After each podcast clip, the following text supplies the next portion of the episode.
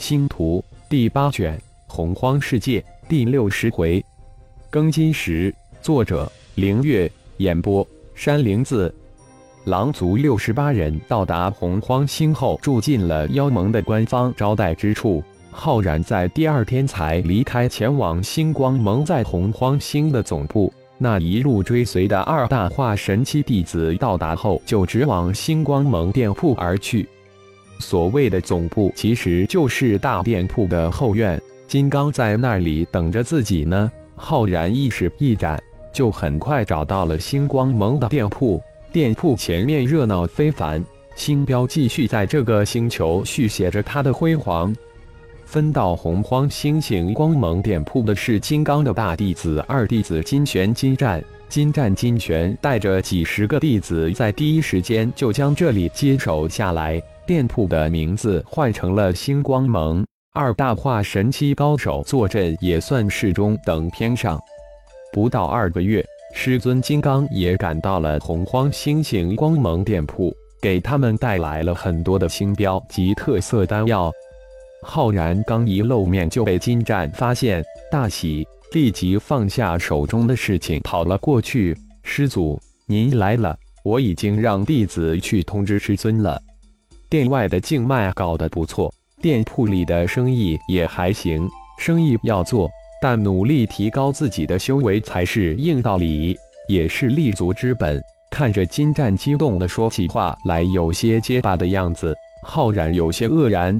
这些小子是要好好的历练一下，才离开多久，就像吃奶的孩子几天不见娘一样。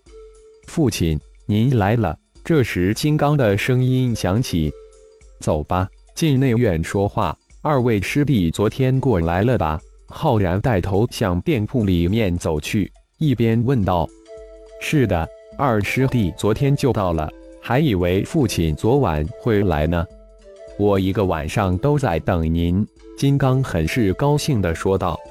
进入内院的一个厢房后，浩然这才问道：“鼎城盟十三个星球的店铺都接过来了吧？遇到麻烦了吗？”接是接过来了，但却都是空架子，店铺里的东西都搬空了，麻烦倒是没遇到。所有店铺我都分配人数去打理了。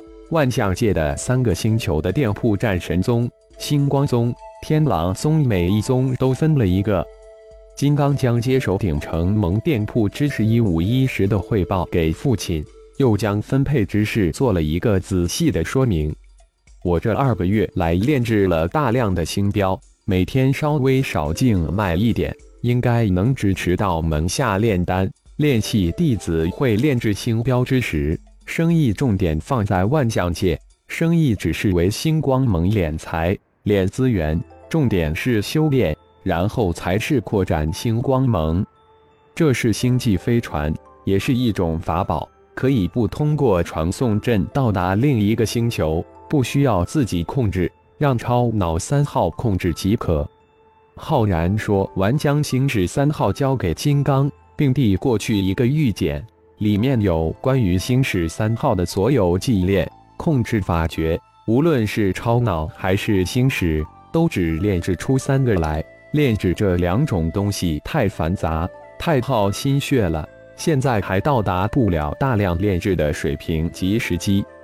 太好了！金刚兴奋地接过去，看着只有手掌大小的星际飞船，父亲真的太伟大了，太神奇了，太天才了，竟然将炼制成了星际飞船法宝，太不过思议了。无论是超脑或星际飞船，对于龙飞来说还没有任何的概念。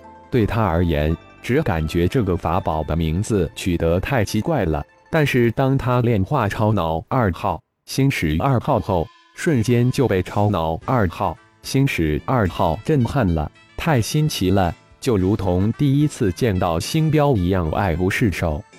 但金刚就不同。他睁开眼，第一个看到的是浩然，当成了母亲。但很快就灵智大开，接着浩然又用光脑给他教学。虽然只有几年的时间，他可算是地道的联邦人。对于光脑、星际飞船，他不仅是感性认识，还有很多的理性认识。知道光脑、星际飞船可是联邦的高科技产品。从超脑三号到星矢三号，这些联邦的高科技现在在父亲的手中变得更加的神奇无比，因为这些都是法宝，能祭炼入体，能随心所欲的法宝。收起来吧，等我走后再祭炼吧。这是我新近才领悟的一种结合了战神身法和鬼影身法的新身法，好好体悟，自己慢慢的练习吧。浩然笑着说道，又递过去一个玉简，里面正是自己领悟融合的初级灵光身法。好，金刚喜滋滋的将星矢三号送入储物戒指之中，又接过父亲递过来的玉简，融合了战神身法和鬼影身法。父亲新近领悟的金刚心里好奇无比，那将会是一种怎样的身法？无限的期待之中，相聚总是短暂的。交代了一些事情之后，浩然这才离开洪荒星星光盟，随着人流向最为热闹的交易区而去，面貌也在出店的那一瞬间化为六品气师金狼。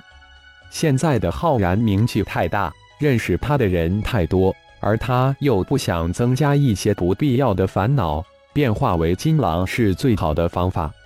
化神期在妖盟也算得上是高手了。随着人流，浩然到达了交易区。洪荒星交易区在所有星球交易区中能排上前十名，这里人山人海，热闹非凡。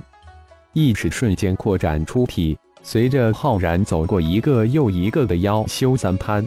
意识如扫描器一般扫过每一妖修面前的各种炼器材料、灵花、灵草、法宝类，根本不做考虑。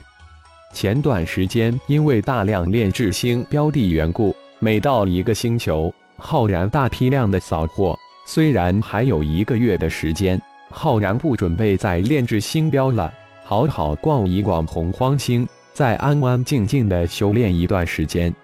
一龙飞。天啸，布尔斯浩然无意将意识向外一展，竟然发现龙族的真圣主与假圣主不知怎么碰到一块了，还有说有效结伴而逛，有意思。浩然暗自嘀咕了一句，也慢慢的向二女那边移过去。最硬的矿石一千灵石一块，绝对是物超所值。突然，一个声音传到浩然耳中。最硬的矿石比天金还硬。浩然心念一转，意识一扫，一个失足的大汉正在那里吆喝着，好几个三品的气师正围在那里。这只是原矿石，一千灵石一块，太贵了吧？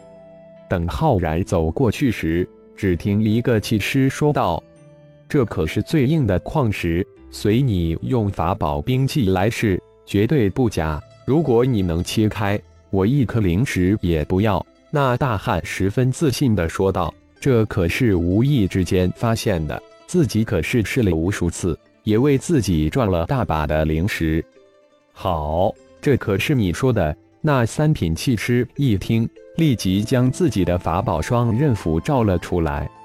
当的一声，巴掌大的一块矿石只是留下一道印。